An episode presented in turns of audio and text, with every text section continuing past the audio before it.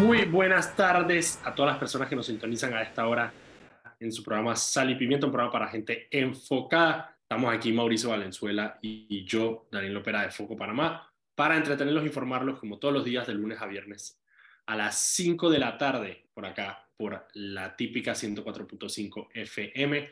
Recuerda que puedes seguirnos en arroba Foco Panamá, en Instagram, Twitter, Facebook y TikTok, y también puedes seguir todas las noticias del día en focopanamá.com. Este programa se transmite en vivo por el canal de YouTube de Foco Panamá y queda ahí guardado para que lo puedan ver cuando quieran. Si se tiene que bajar del carro, si tiene que alejarse de la radio por alguna razón, queda el programa ahí para que lo puedan ver. Después también se sube a Spotify como podcast para que lo puedan escuchar. Mauricio, ¿qué se va? Aquí viendo que ahora no, no hay nada más chistoso en este mundo que ver que Oye, eh, a ver, ¿cómo te lo resumo?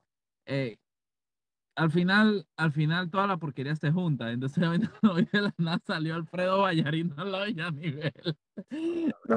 y, este, y dentro de toda la porquería que dijo, porque da demasiado risa ver esto, a esto, a esto, a este grupo delincuencial de RM y toda su, su gente eh, hablando de Hablando de que, que, le robaron las elecciones, pero a los Zulay, mostrando papeles y que, pero no se los pueden llevar. Eh, hacia lo loco, nada más te muestran el papel de lejos y que sí, que encontramos, encontramos, encontramos con el mismo papel dando vueltas para arriba.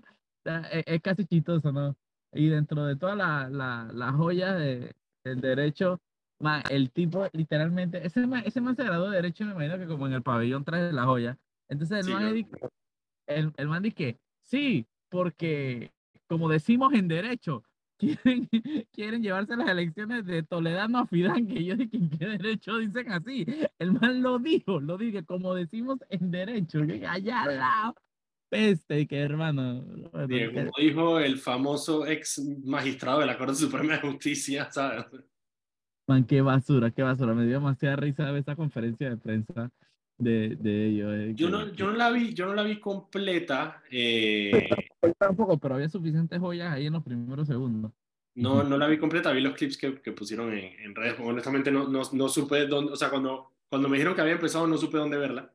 Eh, así que nada más vi una parte. Se queda la, en la página de Infórmate Panamá, está bastante completa. Ah, ok, voy a chequearla en la página de Infórmate. Bueno, sí, para, para, para, para resumir, eh, obviamente el grupo de, de Yanivel del Cambio es Ya, el cambio, el cambio es Ya creo que se llama, eh, hicieron una conferencia de prensa para denunciar las, eh, según ellos, las irregularidades eh, que hay dentro, de la, dentro del conteo de votos de la elección de cambio democrático. Y yo sí tengo que decir, eh, en todas las elecciones hay errores y irregularidades en las actas es normal, tienen 900 mesas, eh, es normal que haya discrepancias en algunas. Pero, eh, pero y eso pasa. Que, que, que, ellos, que ellos quieren hacer, eh, obviar es el hecho de que en la Junta de Escrutinio, ahí sentado al frente, ellos tienen representantes. Claro, y ellos tienen sus actas. Y cada acta que se lee, hay alguien ahí que la tiene al frente, ¿me entiendes? Entonces, ahí ese cuentito de que están ahí, no, que no sé qué, que mira, que nadie está haciendo, que, y entonces, ¿por dónde está? ¿Por qué no te paras en el momento en el que leyeron esa acta? Por decirte algo, si ahí tiene que... Sí, de, ahí hecho, hay... de hecho, el mismo, el mismo, el presidente de la, de la comisión de, de, de interna dijo que no habían llegado ninguna denuncia eh, a la, ante la comisión. Pero, a ver, es obvio que esto iba a pasar. Eh, ante la, ante la, ante el, la posible derrota de, por lo que veo, creo que no, no, sé en cuánto van ahora, déjame chequear cómo van con la, con la votación, pero creo que ya, ya no hay nada que hacer, ¿no? No, ya lo, todos los votos que, que quedan se los pueden achacar a, a Yanivel e igual no, no da. No, no, no da. A ver, déjame ver cómo va esto. Hay una meta por contabilizar de áreas comarcales, pero son muy pocas. Están en comerciales todavía, creo, por ahora. A ver, porque estaban en receso. Que bueno, fue una de las cosas que criticó Yanivel que me dio mucha risa. Dice porque se la pasan de receso en receso y yo me acuerdo, el primer día, los que pidieron receso fueron el grupo de Yanivel porque dice que no habían almorzado. Eh, sí, con 90.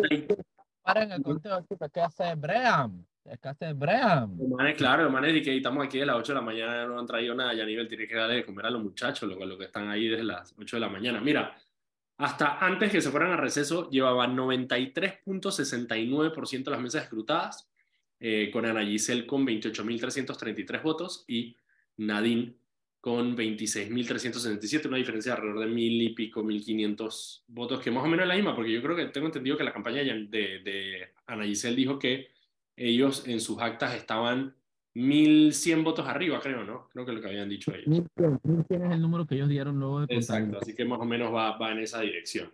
Eh, de nuevo, es lógico que iba a pasar. Eh, lo más probable eh, es que incluso cuando ya se proclamen eh, los, los, los, ganadores, eh, ya nivel salga a no reconocer el, el, triunfo. Lo cual va a ser bien gracioso porque creo que sí le van, al final sí le van a dar el triunfo de la Secretaría de la Juventud, que no sé cómo va, pero creo que el de Yanivel sí va a ganar en ese tema de la Secretaría de la Juventud. No estoy muy seguro. Entonces va, va a ser muy gracioso verlas deslegitimizar una elección, pero legitimizar la otra. O sea, salir a decirte que ganamos la juventud, pero, pero, pero nos hicieron trampa en la de la mujer. Exactamente. Eh, exactamente. no, y aparte no solo eso, cuando que quiera eh, impugnar el acto, todo eso al final, va a llegar un punto, Daniel, que, que es que tú sabes qué, o, o te dedicas a pelear esta elección y sabes que perdiste, o te dedicas a hacer tu campaña para las próximas elecciones? Con RM, que es el, lugar natural para hacerlo, ¿no? No tiene no, ninguna... Ahorita mismo, después de esta cagada a nivel, creo que ni RM la quiere. De pronto, puede ser, ojo, sí. Y no sé si te acuerdas, pero nosotros hace un par de semanas eh, revisamos que había, obviamente, gente del el partido RM en Capira que no está muy contento con el hecho de que Yanivel sea la, la, la banderada del, del partido porque ellos claro, sienten que trabajo. Creo que ellos tienen un candidato allá, que no me acuerdo cómo se llama, pero sí creo que tienen un candidato allá de ellos, entonces de ese grupo de RM que fue el que armó el partido en Capira y el de la estructura. Así que falta ver qué va a pasar. Obviamente, como tú dijiste, ya entró eh, Alfredo, el abogado Alfredo Vallarino. Eh, al final esa vaina es como, como, es como la Liga de la Injusticia, o sea, siempre son los mismos personajes que se repiten una, una y otra vez. Los mismos se reciclan. Se reciclan los personajes, son los mismos siempre. Eh, y ya entró él y lo más probable es que ellos vayan a poner sus impugnaciones y vayan a poner sus denuncias en la Fiscalía Electoral. Eh, sería la gracioso incluso que la Fiscalía Electoral hiciera algo, porque no ha hecho absolutamente nada de lo que va del periodo electoral, que despierte para esto. Pero eh, de ahí, ahí el, el, tema es que, a ver, los tiempos, según nos comentan las personas de, Cambio Democrático, eh, significa que cualquier tardanza en este proceso puede afectar lo que ellos quieren al final, que es el cambio de directiva. Porque el cambio de directiva se tiene que llamar a partir de estas elecciones y después de estas elecciones. Y hasta que no se cierre este proceso electoral del domingo, eh, no se puede llamar entonces a las elecciones de la Junta Directiva. Entonces, no sé ni qué juego está jugando, pero... Ellos acaban de tener que ver qué, qué, qué, van a hacer. Claro, porque mientras más demoran este proceso, más les demora el otro proceso que es el de la, el de la Junta Directiva. Y eso lo que significaría es que el, el, la Junta Directiva actual, que preside Romulo Rux, sería la que eh, organice las primarias. Y eso es algo que, parte de lo que ha dicho Yanivel, que, eh, que es que no quiere, pues. Entonces, eh, dependerá de Yanivel y Yanivel tiene que tomar una decisión sobre, como tú, tú dices, si pelearla adentro o... Eso va, a ser muy chistoso. ¿no? O salir a ver qué va a hacer y asegurarse su... Ellos, ellos, ellos sí, Yanivel y esta gente de... Ellos lo que no quieren es perder su curul y su espacio, que, que, que cada día está más, está peligrando más, ¿no? Entonces vamos a ver qué van a hacer. Aló, te perdiste, te perdí. Yo cada vez veo esa curva más perdida, tanto en RM como en el CD, la veo, la veo cada vez más perdida la curva. Hay varios de esos tipos que tienen su curul, que, que esto, y, y, y, yo creo que el cabrón se ve reflejado en que abandonaron allá a nivel, literalmente. Sí, hoy la tengo que hacer la, la, cuenta, porque no sé si hoy en la conferencia de prensa estaban los. No, yo los conté. Diputados, no, pero creo que no, ¿no? Y faltaban bucos. Faltaban varios, ¿no? Ajá, por lo menos seis faltaban. Sí, no estaban todos. Sí, eso es lo que va a pasar. Al final, cada, uno está, cada, uno, cada uno vela por sus intereses y el interés de todos esos 14, 15 diputados eh, es reelegirse en su curul. Y ellos van a tomar las decisiones basados en qué es lo que les va a garantizar poder repetir en su curul. Nada más que eso. Y si eso significa romper palitos con Yanivel y dejarla tirada, eso es exactamente lo que va a pasar. Van a dejar a Yanivel tirada y van a salir a buscar sus salvavidas, ya sea eh, negociando con Rómulo Ruz, que no sé si es una posibilidad, eh, eso dependerá obviamente. Y, También está el monte salvavidas de varios que es Alianza, ¿no? Claro, por eso te digo, está Alianza, está RM, ojo, pero lo que pasa es que no es lo mismo.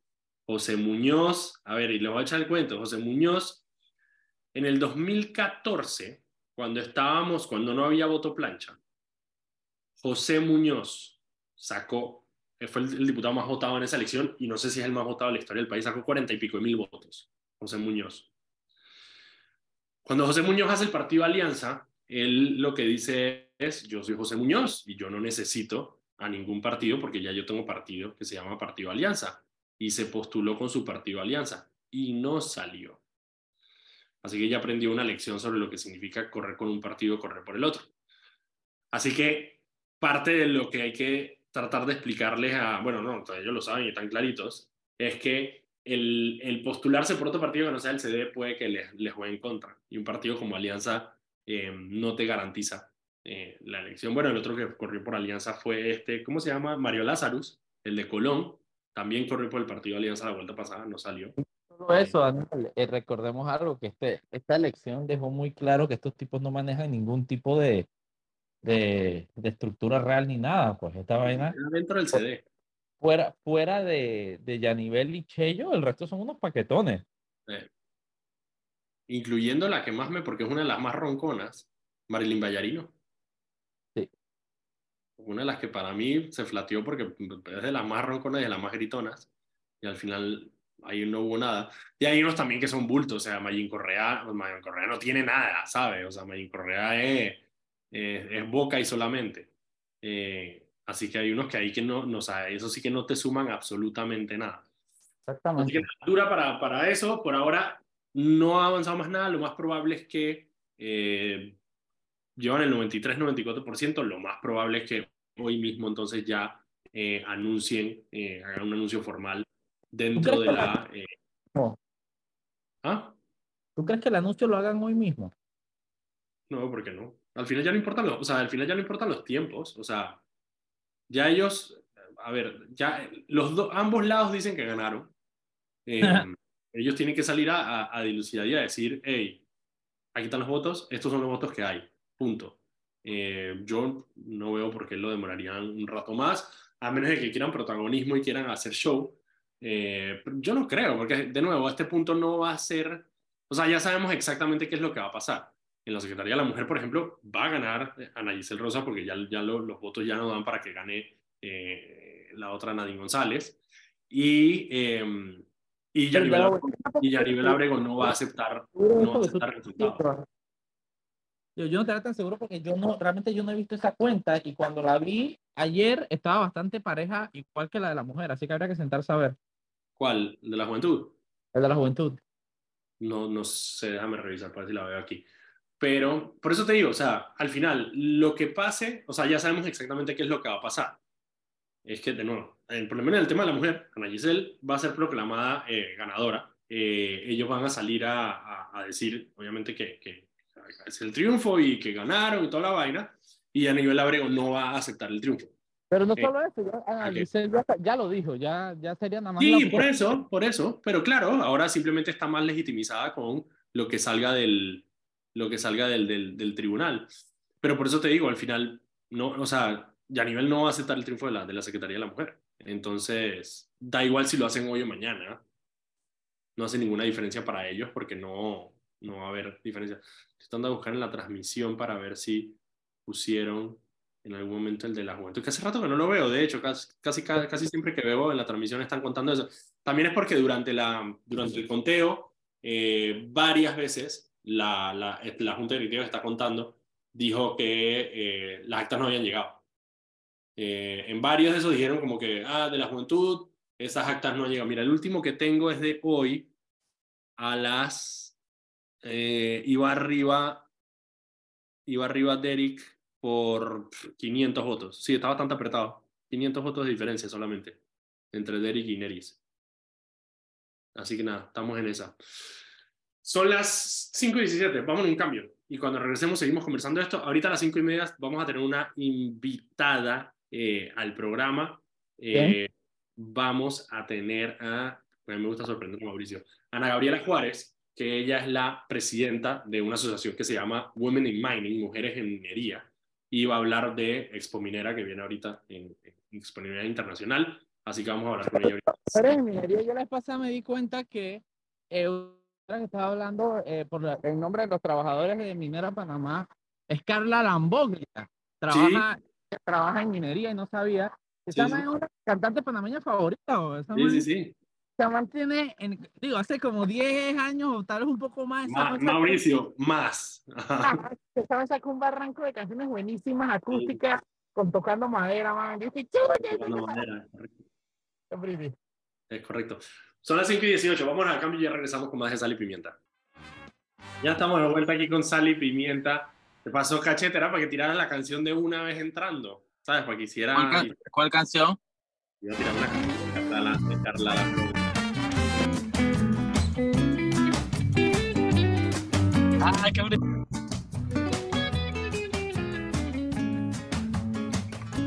Dale, déjala, déjala ahí en el fondo para que corra un ratito. Esa es Carla Lamboglia que estamos hablando Mauricio y yo, demostrando un poco lo viejo que somos. ¿Sabes de qué año es esa canción? Da- 2011. bro.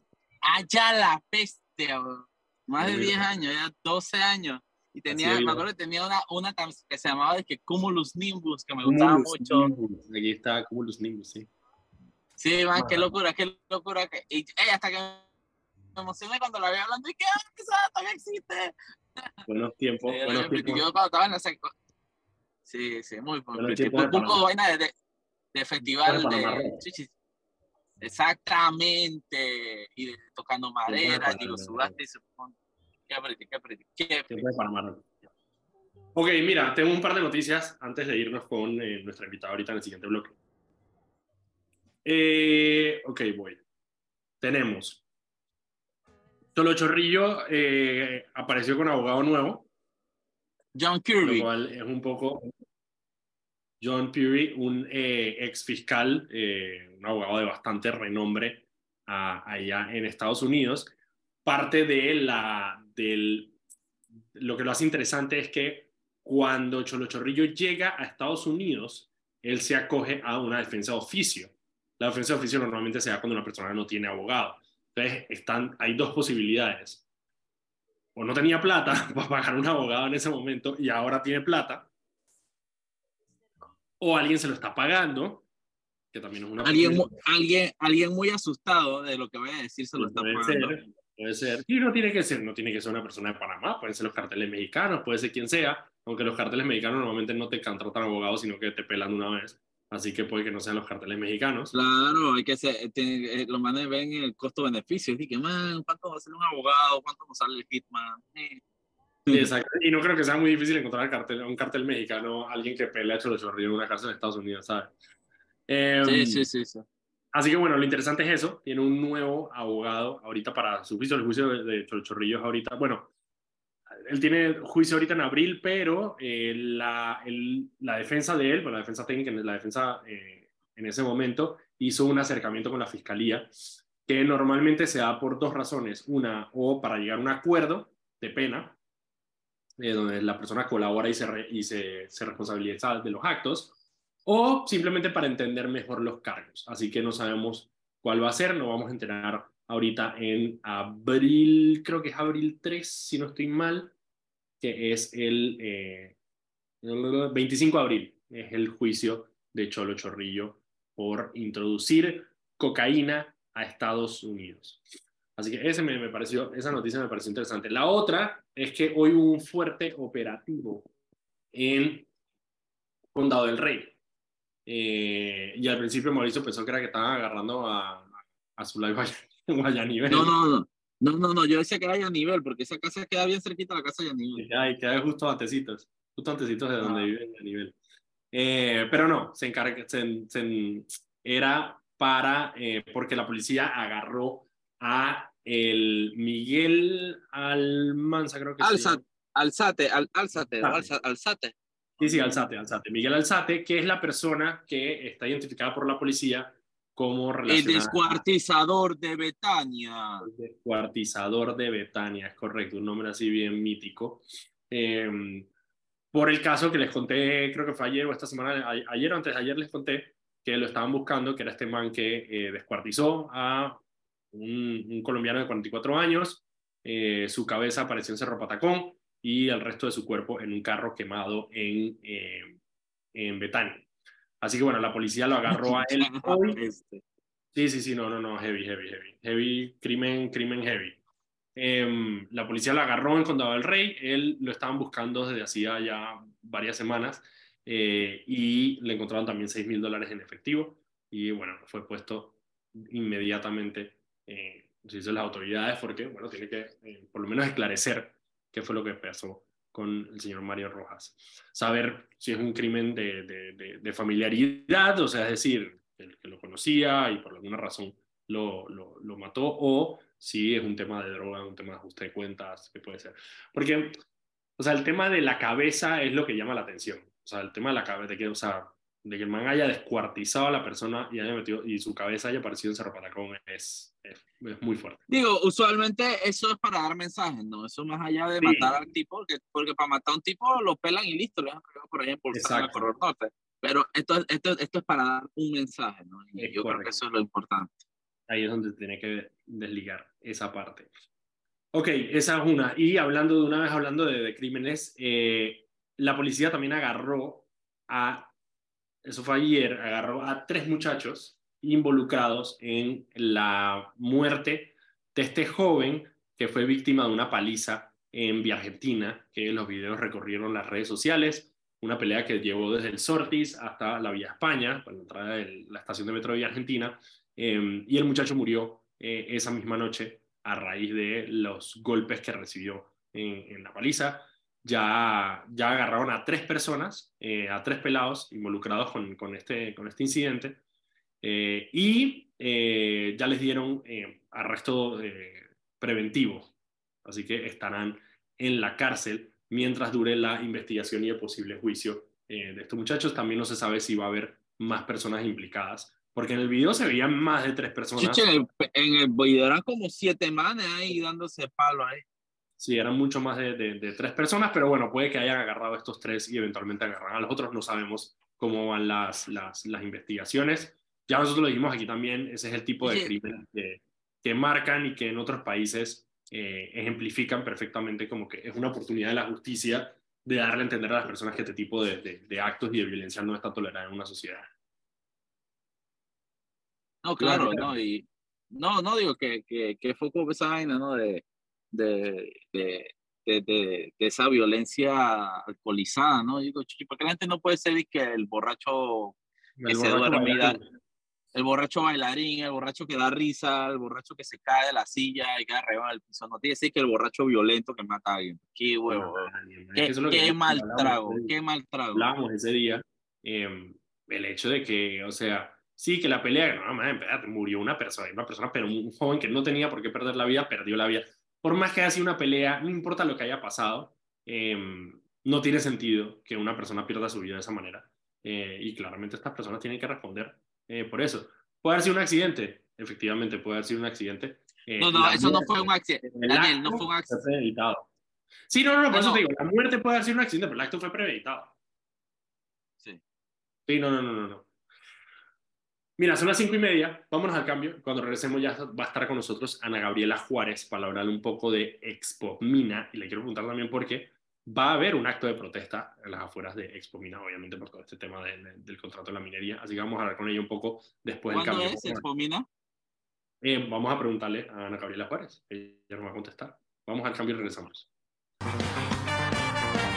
Estamos aquí en su programa Sal y Pimienta, un programa para gente enfocada. Estamos aquí Mauricio Valenzuela y yo, Daniel Opera de Foco Panamá, para entretenernos e informarlos como todos los días de lunes a viernes a las 5 de la tarde aquí por la típica 104.5 FM. Te recuerda que puedes seguirnos en arroba Foco Panamá en Instagram, Twitter, Facebook y TikTok y también puedes seguir todas las noticias del día en focopanamá.com. Este programa se transmite en vivo por el canal de YouTube de Foco Panamá y queda ahí guardado para que lo puedan ver cuando quieran. Ok, ya está con nosotros nuestra invitada Ana Gabriela Juárez. ¿Cómo estás, Ana Gabriela? Bien, muchas gracias. Gracias por la invitación. Muchísimas gracias a ti por aceptar la invitación. Primero, a ver, Ana Gabriela es presidenta de Women in Mining, que es una organización que, o sea, obviamente pensando yo en, en, el área minera, que debe ser una de las áreas más masculinas que yo me puedo imaginar, o sea, a nivel histórico. Cuando uno, cuando uno, cuando uno piensa en un minero, uno se imagina de que puta, un man todo lleno de hollín en las minas de carbón de Chile, una vaina así toda de que... Pero, eso digo, así no sea la realidad ahora, históricamente, parece ser como un pero, pero, no, digo, es que está, obviamente el, ¿cómo se llama? El estereotipo pero digo, a ti te tocó ver igual que a mí las veces que hemos ido a la mina de Panamá, que no solo hay mujeres obviamente trabajando, sino que la, la gran número de encargados son mujeres, ¿no? De puestos de, de poder, que eso es súper pretty, ¿no? Ana Gabriela, ¿cómo está el tema de las mujeres en el sector minero? Gracias. Pues sí, tiene razón. Es un tema que uno piensa en la minería y en verdad se imagina un hombre en botas enlodado, ¿verdad? Así bien sucio, como en la época de, de carbón. y con, con un canario en alguna jaula para ver si hay oxígeno. Em, gracias a Dios ahora ha cambiado bastante. Yo creo que la tecnología ha avanzado muchísimo, em, lo que ha permitido que todo pues, ha automatizado, ¿verdad? Muchos equipos eh, y eso ha permitido también que las mujeres en verdad puedan ingresar eh, a trabajar en un sector, ¿verdad? Que ha sido predominantemente de hombres aún sigue siendo predominantemente de hombres. O sea, a nivel mundial, las estadísticas dicen que tenemos más o menos un porcentaje de 8 al 17% del, del talento humano es mujeres, ¿verdad? O sea, es todavía muy poco. Sí, bien eh, bajo. 8 al 17% es súper bajo. Es súper bajo. O sea, si estamos hablando que en un país tenemos normalmente un 50-50 entre hombres y mujeres, en verdad tenemos un, un valor bajo de la representación de mujeres en el sector. Aún así, hemos avanzado muchísimo. Eh, conocí a unas señoras hace unos años que ahora ya son, tal vez tienen 60 años, que ya ni siquiera pudieron estudiar cursos eh, de geología porque solo se permitían, por ejemplo, a hombres estudiarlas. Entonces, para de ahí a eso, hemos cambiado y avanzado muchísimo. Em, si miramos algunas empresas en la región centroamericana y del Caribe, tenemos empresas que están en el 22%, tienen áreas hasta más arriba, ¿verdad? Del 22% de representación de eh, mujeres trabajando en el sector y no solo en áreas administrativas, que también es interesante, sino también en las áreas eh, técnicas, ¿verdad? Eh, temas de ingenierías, eh, temas de geología, temas, o sea, las áreas técnicas, en verdad, que se miran en un sitio minero como tal. Me da risa porque una, hace, hace, un par de años hablé con una, una señora mayor también y ella quería estudiar geología, como tú dices, no se podía estudiar geología y a las mujeres la que, lo que les recomendaban era estudiar gemología eh, y muchas terminaban estudiando gemología como una manera, digamos, de seguir involucradas con un área que les interesaba, pero desde un punto de vista, entre comillas, y estas de comillas bien grandes, mucho más femenino que el área de la sí. Sí, es un tema, la verdad que interesante, como le digo, ha cambiado muchísimo. Esta organización de Women in Mining, o sea, mujeres en minería, en verdad lo que viene es a trabajar esa área que todavía necesitamos seguir rompiendo esos paradigmas que nosotras mismas a veces como mujeres nos hemos puesto, ¿verdad? Nosotras como mujeres deberíamos estudiar recursos humanos, ser abogadas, ¿verdad? Em, entonces, nosotros mismos tenemos que ir cambiando esa mentalidad eh, desde dentro como mujer, como familia, eh, con nuestros hijos, ¿verdad? Varones y niñas, eh, y a la misma vez también tener, en verdad, empezar a ver que las empresas mineras tengan políticas establecidas de cómo ellos van a hacer para incluir a estas mujeres dentro de su fuerza laboral, eh, dentro de sus procesos de recursos humanos de reclutamiento, pero también cuando ya las tienen directamente en la mina y también pensando en, en, bueno, la infraestructura que tal vez tiene que cambiar para poder, en verdad, tener a las mujeres y que se sientan cómodas también cuando entren a trabajar. Y Ana Gabriela, aparte obviamente de tu sombrero, digamos, gremialista, eh, ¿cuál es tu labor dentro de la industria? Sí, este es un voluntariado. Este es mi trabajo de noche, de madrugada.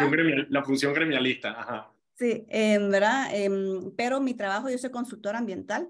Eh, yo de hecho estoy basada, soy guatemalteca, pero estoy basada en las oficinas de la empresa de consultoría ambiental que se llama CTA, em, Consultoría y Tecnología Ambiental, aquí en Toronto, en Canadá. Ah, ese es mi verdadero trabajo.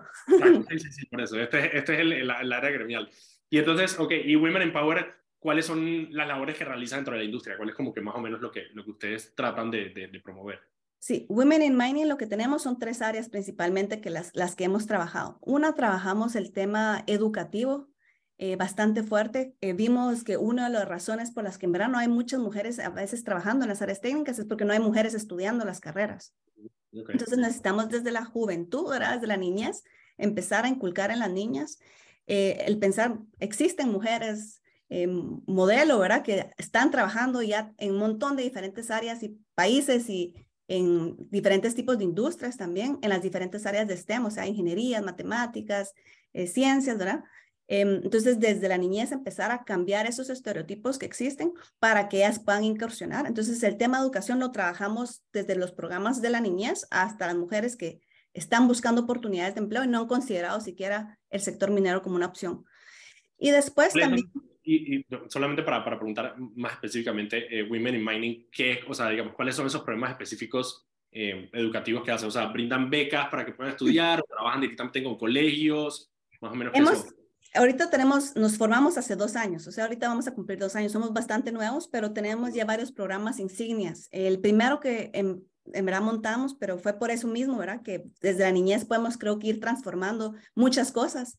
Em, empezamos con un club que se llama el Club Mineralógico Centroamericano Juvenil, que ahorita al momento estamos teniendo eh, niños de 8 a 12 años, tenemos 250 niños de cinco países que se unen de forma gratuita a obtener Em, en verdad capacitación de forma rutinaria. Hemos estado dando estas capacitaciones desde que empezamos, o sea, esa fue nuestra primer, primera iniciativa.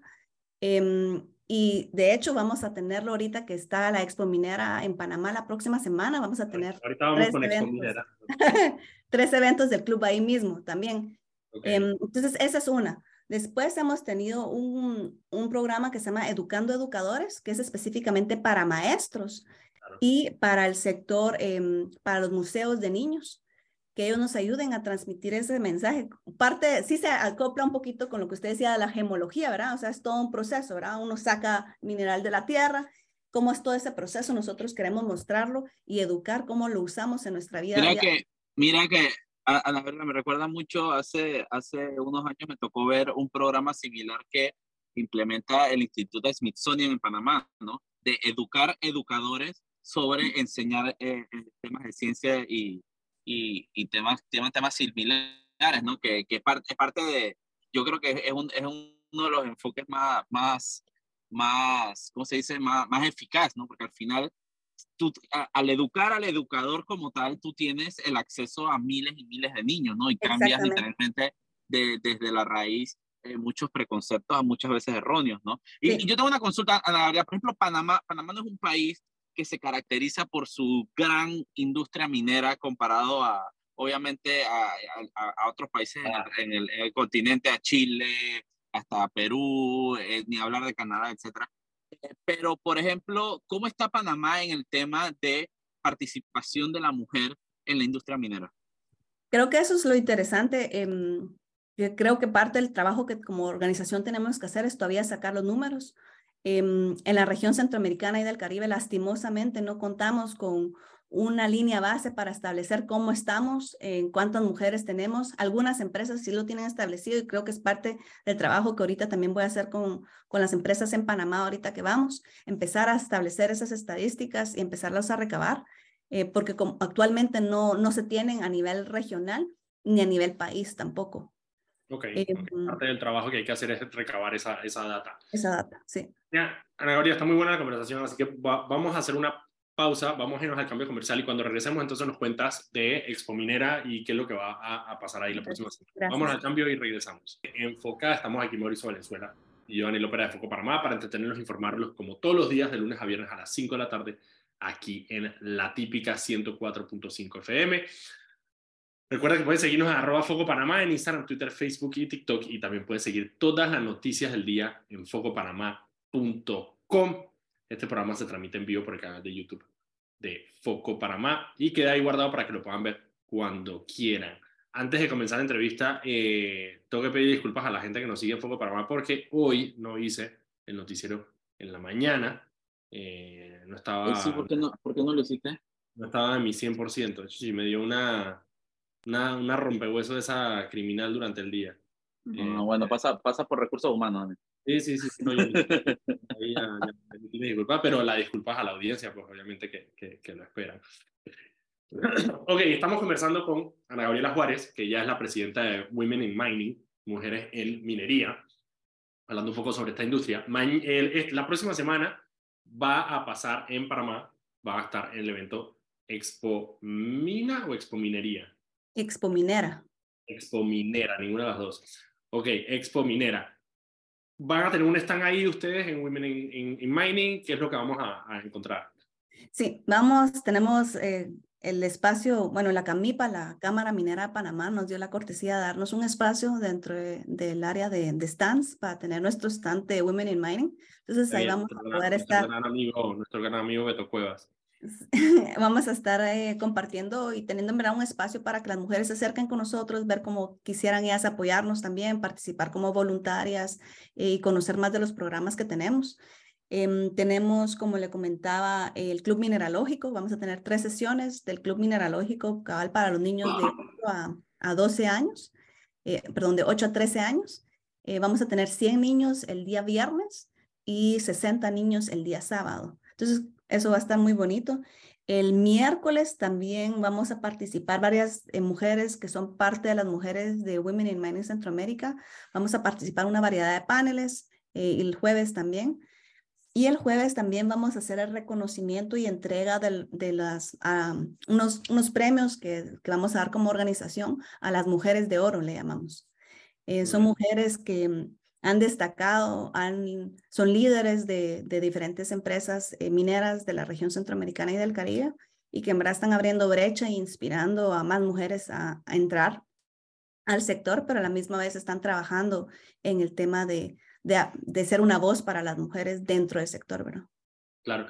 Y pregunta, ¿en Panamá Women in Mining tiene representación en Panamá? O sea, ¿hay mujeres panameñas dentro de Women in Mining? Sí, tenemos mujeres panameñas dentro de Women in Mining. Nosotros como región, como le digo, cubrimos desde Guatemala hasta Panamá y el área del Caribe. Entonces nosotros em, como organización cubrimos toda esta área, eh, pero tenemos mujeres que se han eh, unido con nosotros. La membresía es gratuita porque queríamos dejarla abierta para todas, no importando si tienen trabajo o no, para poderse capacitar y educar y participar en las diferentes eh, iniciativas y programas que tenemos. Ok, y aparte, digamos, del, del, stand que tienen eh, con, con, la Camipa, ¿qué se espera de, de Expo Minera? Yo creo, que es un, yo creo que es un encuentro increíble, eh, el primer congreso, en verdad, de la, como región centroamericana y del Caribe. Eh, es internacional porque también va a venir gente, en verdad, de toda Latinoamérica y aún de, de, Canadá y Norteamérica también. Pero en verdad es un encuentro muy bueno, creo que fue una, una super decisión de poder hacer este primer congreso a nivel centroamericano y del Caribe para en verdad visibilizar el trabajo del sector minero y la importancia que tiene para nuestra economía también. Em, van a venir en verdad representantes de, todas las, de todo el sector, de todas las empresas mineras, pero también de toda la cadena productiva, ¿verdad? O sea, todos los proveedores, em, gobiernos, em, cámaras. Entonces creo que va a ser un encuentro, creo que muy fructífero y la idea es también que sea un encuentro de negocios, ¿verdad? Excelente. Oye, muchísimas gracias a Ana Gabriela. Les deseo los mayores de los éxitos, sobre todo tratar de subir ese porcentaje de mujeres, porque solamente para que tengan una idea, están, el sector minero está en este momento en el mismo porcentaje que está la Asamblea Nacional de Panamá en cuanto a representación de mujer, que es más o menos el 14%, y eso no es del todo positivo. Así que espero que puedan trabajar, apenas tienen dos años para eh, que llevan, eh, eh, digamos, adelantando esto, pero espero que muchas mujeres se, se, se suman porque al final de cuentas eso es una industria que históricamente eh, ha sido muy masculina, todavía su porcentaje es tan bajo, pero se están abriendo esos espacios y eso es lo bueno. Muchísimas gracias, Ana Gabriela, por acompañarnos en el programa. Muchísimas gracias a ustedes por la invitación. Y nos quedamos los últimos minutos. Eh, Mauricio, eh, acabo de ver Daniel, ¿viste lo de justamente que va a recibir la proclamación ahorita mismo? Ya, Ana Giselle Rosas va camino a el, el, al tribunal a recibir su proclamación. Ya, me... he vuelta atrás, a llorar a la llorería. Ahora vamos a ver, vamos a ver, por eso te digo, la reacción ya la vimos hoy, es esa. O sea, van a gritar fraude y van a salir a...